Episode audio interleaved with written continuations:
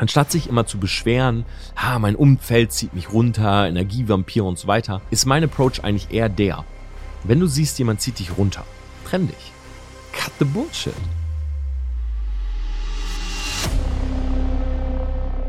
Solo-Player oder Teamspieler? Wie findet man einen Teambuddy, der wirklich genauso motiviert ist wie man selbst, wo das Feuer brennt? Und wie baut man ein Umfeld auf, was einen inspiriert und nicht nach unten zieht oder versucht einen alles madig zu reden? Wake up, denn das sind keine News, sondern tatsächlich Fragen von euch aus meinem Sticker bei Instagram und das Thema kam immer wieder. Ich habe mich zurückerinnert gefühlt an meine Studiumszeit, weil da stand ich genau vor der gleichen Frage.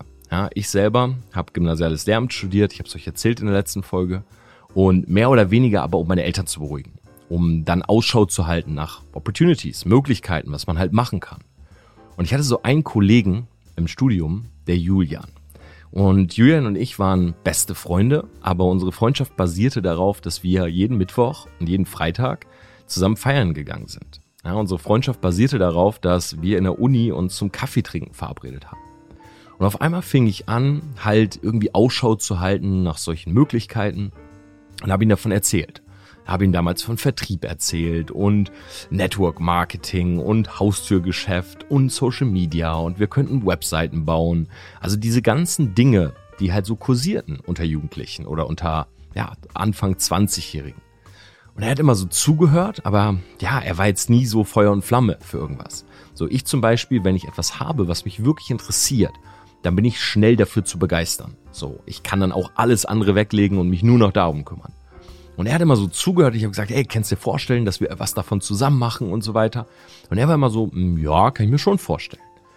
Und irgendwie hat er mir aber trotzdem ein gutes Gefühl gegeben. Ja, auch wenn seine Meinung immer oder seine Euphorie, sage ich mal, sich irgendwie in Grenzen gehalten hat, so dachte ich immer, hm, wenn ich mit ihm jetzt zusammen vielleicht eine GBR gründe, ja, oder das erste Ding mal zusammen versuche, dass es leichter ist. So mein Gedanke war, was ist, wenn ich nicht weiter weiß aber jetzt quasi niemanden hab, der es mir zeigt oder der es mir vorgibt. So, was ist, wenn ich wirklich vor dem Rechner sitze und ich bin einfach auf einem Plateau? So, da ist einfach eine Hürde. Beziehungsweise ich bin vor einem Plateau. So, und ich komme da nicht alleine hoch.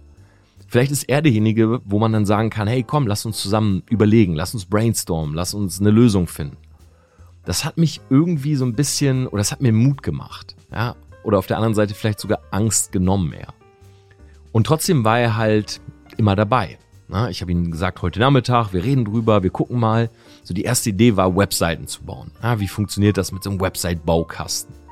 Aber er saß immer nur neben mir. Irgendwann meinte ich zu ihm, komm, lass uns gründen. Ich hatte die Idee, dass wenn wir vielleicht jetzt eine GBR haben, dass er so ein bisschen aufwacht. Eine Gemeinschaft bürgerlichen Rechts. So, dass er das so ein bisschen als sein Baby sieht, dass er vielleicht auch das Gefühl hat, okay, ey, wir haben da gerade was in der Hand, ne? So dieses offiziell machen. So nicht nur darüber reden, sondern es mal offiziell machen. Also sind wir hingegangen, haben die GBR gegründet. Ja, gleichberechtigt, das ist 50-50, sind nach Hause, haben dafür 20, 30 Euro bezahlt. Aber bei Julian hat sich nichts verändert. Im Gegenteil, es war sogar so, dass je offizieller es wurde, ja, je mehr Leuten wir auch davon erzählt haben, beziehungsweise ich, desto mehr er so in den Hintergrund rückte. Das heißt, wenn ich jetzt beispielsweise in der Uni mal auf Leute zu bin und gesagt habe, ey, hast du auch schon mal dir überlegt, eine Website zu bauen? Ja, Julian und ich sind gerade dran, wir wollen uns da was aufbauen und so weiter. Dann war er derjenige, der eher so weggeguckt hat, es so ein bisschen belächelt hat. So, ja, ja, wir wollen es mal probieren so. Und ich stand da und war, hä, nee, wir wollen es machen. Und er war, ja, wir gucken mal, ne, was draus wird. Haben noch ein bisschen gelacht, einen Spaß, einen kleinen Joke gemacht. Das Problem war, bei ihm brannte nie dieses Feuer so wie bei mir. Und am Anfang war das okay, weil er war zumindest dabei, hat mir ein gutes Gefühl gegeben. Aber dann wurde das ein größeres Problem, weil ich irgendwann zu Hause saß und vielleicht kennt ihr das und ich arbeite an der Sache und ich frage ihn, hey Julian, was machst du gerade? Er sagt, ja, ich bin unterwegs. Oh, bin feiern. Oder ich rufe ihn an und er sagt, ach, ich bin gerade bei einem Kumpel. Und dann kam mir dieser eine Gedanke. Und dieser Gedanke ist wirklich wie so ein Krebsgeschwür, weil der sich schnell ausbreitet. Und das war der Gedanke von, warum arbeite ich eigentlich gerade für Julian? Warum partizipiert er von dem, was ich gerade tue. Er steckt ja gar nicht genauso viel Zeit rein. Er ist ja gar nicht so motiviert wie ich. Er ist ja gar nicht so Feuer und Flamme und glaubt so sehr daran. Und dieses Problem wurde größer und größer und größer. Und genauso wurde auch meine Aggression immer größer. Ich habe ihn angerufen, so, hey Julian, was ist los? Ey, ich dachte, wir wollen das zusammen machen. Ja, Bro, morgen, ey, heute, sorry, geht's nicht. So, einen Tag später, ey, am Wochenende, da müssen wir unbedingt mal auf so ein Startup-Event Leute kennenlernen. Boah, nee, Digga, am Wochenende kann ich nicht, da ha, bin ich bei Family zu Hause. Und ich saß da in meiner Studentenbutze und dachte mir, ey, was für ein Arschloch. Wir haben zusammen gegründet, wir haben zusammen dran geglaubt und jetzt sitze ich hier immer alleine. Und genau dieses Problem führt mich zu Regel Nummer eins. Such nie jemanden, der so ist wie du. Glaub mir. Du kannst nur enttäuscht werden, weil egal was es ist, ja, es kann ja sein, du willst dich selbstständig machen. Es kann aber auch sein, Anfang des Jahres, du willst vielleicht einfach ins Gym gehen, du willst dich gesund ernähren oder so. Es wird niemanden geben, der so motiviert ist wie du, weil es deine Passion ist, weil es aus dir herauskam. Jemand zu jemandem hinzugehen und zu sagen, ey, wollen wir das nicht zusammen machen, ist der völlig falsche Ansatz. Der richtige Ansatz ist, oder der, der funktioniert meiner Meinung nach, such dir jemanden, der genau das hat, was du nicht hast. Weil wenn zwei Komponenten, ja, wie so ein Puzzleteil im Endeffekt zusammenkommen oder vielleicht sogar drei oder vier, dann wird das Puzzle ja viel größer. Und der andere Benefit ist, mal angenommen, es geht darum, eine App zu programmieren. Und du hast eine coole Idee und du hast den Content, aber du kannst nicht programmieren. Dann suchst du dir jemanden, der programmieren kann und der etwas in diesem Projekt sieht. Und das Gute daran ist, es ist relativ klar, wer was macht. Weil du kannst nicht programmieren, also kannst nur er oder sie. Und er oder sie hatte nicht die Idee und hat nicht den Content, sondern den hast du und deshalb kannst nur du das.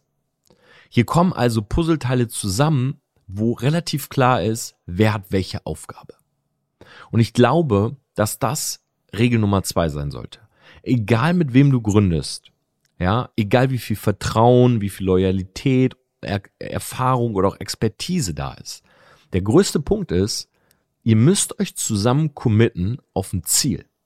Wann soll diese App draußen sein? Wann wollt ihr die erste Homepage verkaufen können? Wenn dieses Ziel steht, dann kann man alles andere errechnen. Ihr könnt euch genau überlegen, wer muss nun was tun, welche Aktionen gibt es. Man kann es runterbrechen in Monats-, Wochen-, Tagespläne. Und es ist ganz klar, wer was macht. Ich empfehle euch sogar, das schriftlich aufzusetzen.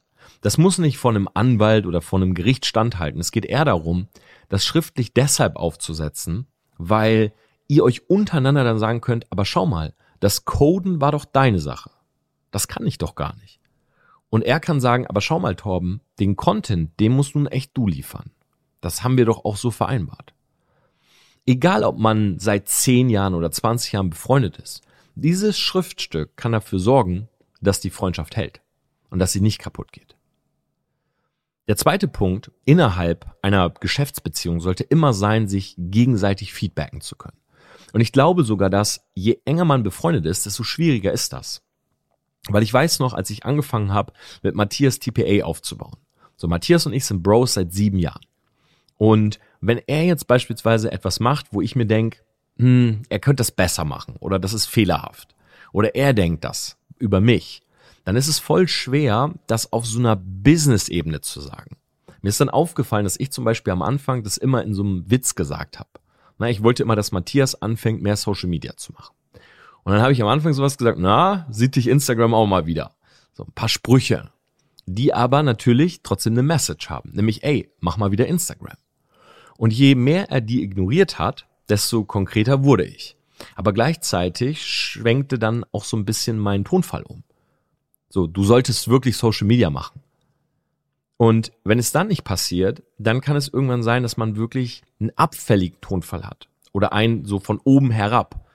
Ja gut, wenn du denkst, dass du es nicht brauchst, alles klar. Und auf einmal ist man ganz weg von dieser freundschaftlichen Ebene, weil automatisch man diesen Tonfall oder die Art und Weise, wie man das sagt, auf die Freundschaft überträgt. Und dann kommt so eine Nachricht wie, hey, alles gut bei uns?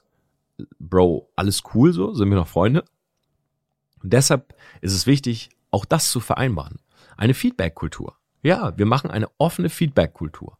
Wir treffen uns einmal die Woche und dann sagen wir, was gut läuft, was nicht so gut läuft, wo wir denken, dass der andere vielleicht gerade einen Fehler macht oder in die falsche Richtung geht und so weiter. Aber man muss das einmal aussprechen. Ja, das ist wie in einer Beziehung, wenn du halt andere Sexualpraktiken willst, als sie praktiziert und du denkst dir jedes Mal, oh, der Sex ist langweilig, dann musst du halt dein Maul aufmachen. So, dann musst du einmal hingehen und sagen, hey, weißt du, was ich echt mal geil finden würde, wenn und so weiter. Ja. Und genauso ist es eben auch hier, das einfach mal offen anzusprechen. Unbedingt im gleichen Atemzug sich aber auch weiter freundschaftlich treffen. Gerade wenn man wirklich seit Jahren sich irgendwie kennt und man hat ja so Gewohnheiten aufgebaut. Na, vielleicht hast du irgendwie einen Kollegen, mit dem du immer Fußball guckst oder ihr zockt zusammen oder so. Macht das weiterhin. Und schaut auch, dass wenn ihr euch trefft, das klingt jetzt so ein bisschen, als wenn man jetzt so eine Freundschaft oder so eine Geschäftsbeziehung aus so einem Ratgeber zieht, aber ich glaube, dass es echt viel macht, dass man auch mal so einen Zweck für das Treffen festlegt.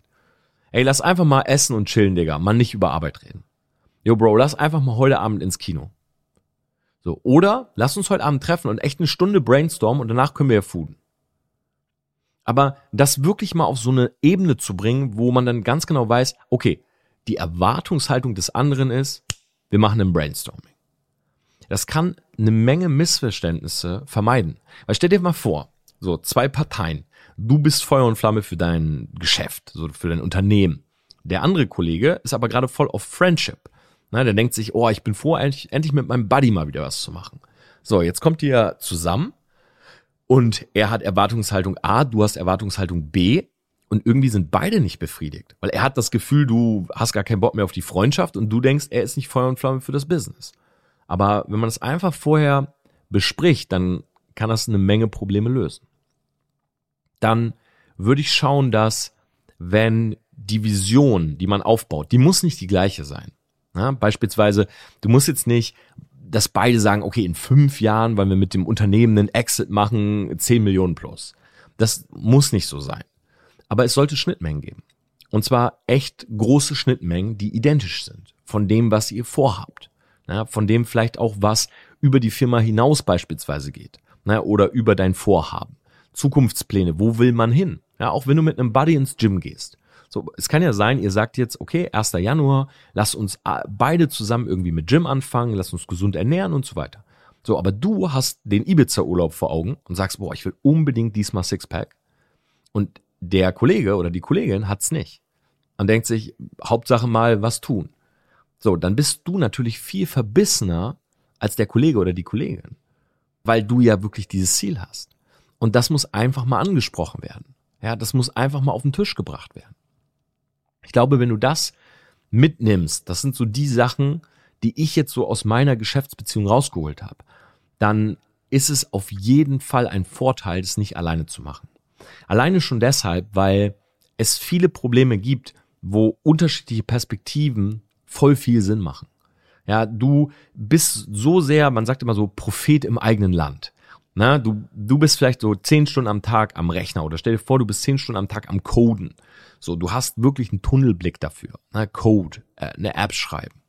So, jemand anders hat aber eine weitere Sicht, eine Weitsicht, ja, kann in so eine Vogelperspektive gehen und auch mal drüber gucken und sagen, ah, okay, wir haben eigentlich gerade hier noch steuerliche Sachen zu klären oder ey, wir müssen uns gerade mal um Kunden kümmern. Das Coden ist eigentlich gerade nicht das Wichtigste. Und dafür ist es super wichtig, einen Buddy zu haben. Nur ich glaube einfach, dass diese Suche immer damit unbefriedigend wird, wenn man jemanden sucht, der genauso ist wie man selbst. Such lieber ein Gegenstück. Beispielsweise haben Statistiken bewiesen, dass die besten Komponenten eigentlich für große Unternehmen immer eine introvertierte und eine extrovertierte Person ist. Ja, zum Beispiel siehst du natürlich von Firmen wie Apple oder Microsoft oder Tesla oder Amazon, du siehst immer eine Figur. So, das ist halt die extrovertierte Figur. Das ist die Personal Brand, so das Gesicht sozusagen. Aber dahinter steckt sehr, sehr oft eine introvertierte Person ja, um die einfach vorm Rechner sitzt, die sich um die Buchhaltung kümmert, die eher so der blaue Typ ist, sage ich jetzt mal, blau strukturiert. So und nach außen ist immer so diese Rampensau. Und das kann einem sehr sehr viel helfen, wenn die Person im Back dich auch wirklich so ein bisschen erdet, Ja, du, ich sag jetzt mal, du kommst von deiner Bühne runter und dann kommt diese zweite Person und sagt so, okay, genug Rampensau, jetzt pass auf, ich muss dir mal ganz kurz die Zahlen geben, weil da müssen wir uns auch noch drum kümmern. Während du völlig in deiner Euphorie bist, in deinem Tunnel und das gar nicht sehen würdest. Und deshalb glaube ich schon, dass zwei Leute zusammen oder vielleicht auch drei oder vier, aber Hauptsache man ergänzt sich gegenseitig, dass das schon eine bessere Kombination ist oder eine Kombination an sich besser ist, als jetzt immer so dieser Lonely Wolf zu sein. Was du aber machen kannst, und das kenne ich auch selber, wenn du jetzt sagst, ja, okay, ich habe eigentlich genau so ein Konstrukt, aber irgendwie stört mich das trotzdem, dass die Person B und oder Person C einfach nicht so viel Zeit investiert wie ich und auch nicht so Feuer und Flamme ist. Ja, ist doch gar kein Problem. Hab doch einfach selber noch ein zweites oder ein drittes Projekt nebenher. Also, wenn du merkst, ja, du gründest mit jemandem beispielsweise eine Firma und du merkst, diese Person hat gar nicht so viel Zeit, weil die hat noch Frau und Kind. Und du hast keine Frau und kein Kind. So, dann sagst du halt zu der Person, hey, lass uns die Firma 50-50 machen, beispielsweise, aber lass uns mal überlegen, wie viele Stunden investieren wir jeweils. Und dann sagt er oder sie, ja, okay, am Tag habe ich drei Stunden. Dann sagst du, okay, dann mache ich auch drei. Und dann habe ich aber, wenn du Frau und Kind hast, habe ich halt noch drei Stunden für nächstes Projekt. Oder für ein zweites oder drittes. Weil dann hast du nie die Situation, dass du da sitzt und dir so überlegst, ey, warum arbeite ich gerade so auch für ihre oder für seine Träume mit? Während er oder sie eben nicht daran arbeitet. Und es gibt ja viele Möglichkeiten, ne? irgendwas nebenberuflich zu machen, beispielsweise eine Brand aufzubauen, ähm, Social-Media-Kanäle und dann einfach später zu schauen, wie man die Personenmarke, die du aufbaust, monetarisiert oder ja, ein schlüsselfertiges System zu nehmen und sich da ein bisschen reinzufuchsen, verkaufen zu lernen. Ja, gibt ja unendlich viele Möglichkeiten. Ja, kannst mir gerne mal sagen, wenn ich da auch mal eine ganze Folge zu machen soll. Ich glaube, das ist eigentlich die beste Konstellation, die du haben kannst. Du hast einen Teambuddy, ihr bringt wirklich mal alles auf ein Blatt Papier, ja, wie es aussieht, gleiche Ziele, wie viel Zeit da reinsteckt, was genau die Aufgaben sind.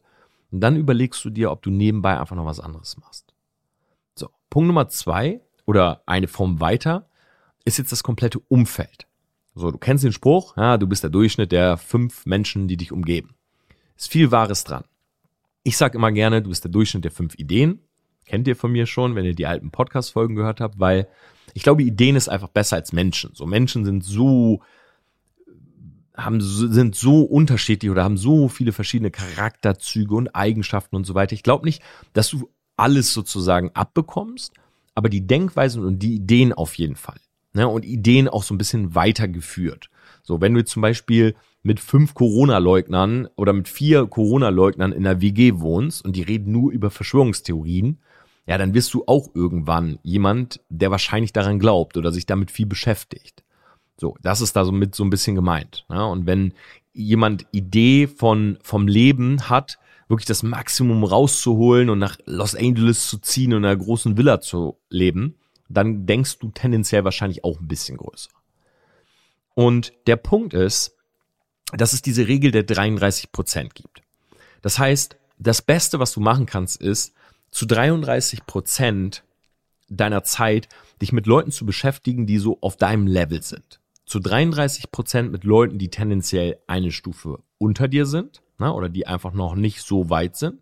Und zu 33 Prozent du dich mit Leuten umgibst, sage ich mal, die erfolgreicher und weiter sind. So, diese Regel hält natürlich aber nicht jeder ein, weil, und das ist jetzt der große Punkt, erfolgreiche Menschen wissen eben auch, dass du sie nach unten ziehst, weil wenn du sozusagen in den Durchschnitt mit reinzählst. Das heißt, je weiter jemand ist in etwas, desto schwieriger ist es, in dieses Umfeld reinzukommen. Und ich kann da wirklich auch gerade sehr vielen jungen Menschen, die noch gar nicht so Geld investieren können, weil das leichteste ist halt Buy-in. Kauf dich rein. Geh auf Masterminds, geh auf deren Seminare, äh, guck, dass du denen nahe kommst. Ja, kauf zum Beispiel Aktien bei Wayner Media, dann bist du auf einer NFT-Konferenz von Gary Vaynerchuk nächstes Jahr. So habe ich's gemacht. Ne? Oder ich habe damals Ty Lopez kennenlernen wollen und Grant Cardone. Ja, ich habe damals in seinen Immobilienfonds investiert. Ich habe bei Ty Lopez damals die Coachings gebucht und so weiter. Also Buy-in ist immer so der, der beste und kürzeste Weg, um da reinzukommen. So Vitamin B ist halt ein Weg, den kann man nicht wirklich so praktizieren und duplizieren. Und dann gibt es noch eine Möglichkeit, und das ist jetzt für die, die eben nicht beispielsweise die Kohle haben, seh mal diesen Begriff von Umfeld, Mentor ein bisschen weiter. Mentoren müssen ja nicht physische Menschen sein, die neben dir sitzen, sondern es können ja auch Bücher sein. Dieser Podcast kann ein Mentor sein für dich. Ein YouTube-Kanal. Und ich glaube, wenn du es so machst, also wenn du möchtest, dann sind die Ideen von Warren Buffett in einem Monat die, die dich am meisten beeinflussen. Nämlich indem du einfach alles von ihm konsumierst, was da draußen ist. Jede Rede, jedes Buch und so weiter. Und das liegt halt völlig bei dir. Das heißt, anstatt sich immer zu beschweren, ha, mein Umfeld zieht mich runter, Energievampir und so weiter, ist mein Approach eigentlich eher der. Wenn du siehst, jemand zieht dich runter, trenn dich. Cut the bullshit. Was willst du mit Leuten, die dich runterziehen? Das bringt ja gar nichts. Und du sagst, ja, aber ich kann ja nicht einfach. Doch, klar. Nur weil das so die Konvention ist, es nicht zu tun, natürlich kannst du das. Denk mal an die Folge, wo ich dir gesagt habe, stell dir vor, du bist 70, ja, blickst zurück und sagst, fuck, ich hätte vor 40 Jahren die Reißleine ziehen müssen. Aber du hast es nicht gemacht aufgrund von Konvention. Nein, ich bin damals hingegangen und ich habe zu Leuten gesagt, hey, du, pass auf, hast dich ja wieder lustig über mich gemacht mit meinem Business und so weiter. Ist auch alles cool, ich will dir da auch gar nicht nachtragend sein. Wollte nur ganz kurz sagen, ich will mit dir nichts mehr zu tun haben. So, und dann ist erstmal, oh, Tom, Ansage, alles klar. Nein, alles gut. Und dann war's das. Kontakt, weg, blockieren, fertig. Aus die Maus. Ja, andere Möglichkeit.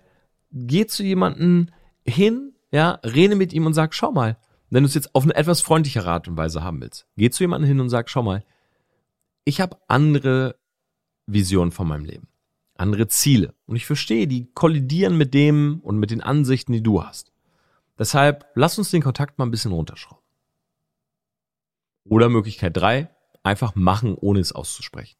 Kann halt dann passieren, dass die Person sich wundert und immer wieder ankommt und schreibt. Deshalb fand ich es immer besser, es auszusprechen. Aber das Leichteste ist, wenn dich jemand runterzieht. Ja, wo zieht er dich runter? Äh, am Telefon, im Chat, beim Treffen. Wo zieht er dich runter? Okay, beim Treffen triff ihn nicht. Am Telefon telefonier nicht. Im Chat öffne den Chat nicht. Es ist eigentlich relativ leicht, von Leuten wegzukommen. Und dann hast du Space, dann hast du frei. Platz. Und dann suchst du dir genau die Ideen, die du brauchst, um nach vorne zu kommen. Ein extra Tipp. Wenn du merkst, ey, bei mir ist alles festgefahren.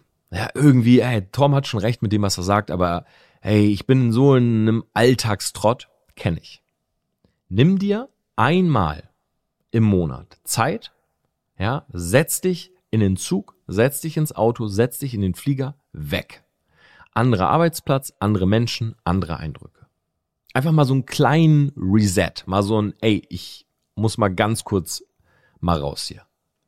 Mal wieder Vogelperspektive, ja, mal das Plateau so ein bisschen weg von mir und dann sieht man, oh, ich glaube, ich kann einfach rechts drum herum gehen oder da links ist ja sogar ein Loch, da kann ich durchschlüpfen und so weiter. Das macht eine Menge. Und genau das habe ich über Weihnachten ja auch gemacht. Ja, ich bin einfach nach New York geflogen. Koffer gepackt, Woche vorher mit dem Kollegen besprochen und los. Einfach mal raus. Normale Gewohnheit bei mir. Weihnachten. Ich wäre nach Demmenhorst für zwei Stunden. Ich würde in Bremen schlafen. Ich würde das Mädel treffen, was ich meistens über Weihnachten in, Bremen treffe. Ich würde am nächsten Tag wieder zurück nach München.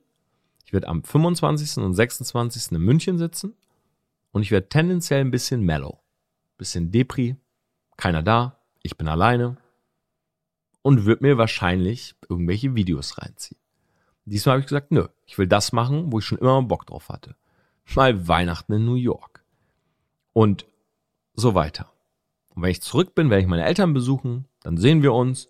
Und mit denen habe ich das abgeklärt und die meinten, alles gut, Torben, ja, dann sehen wir uns im Januar. Alles cool. Reden, Entscheidungen treffen, machen.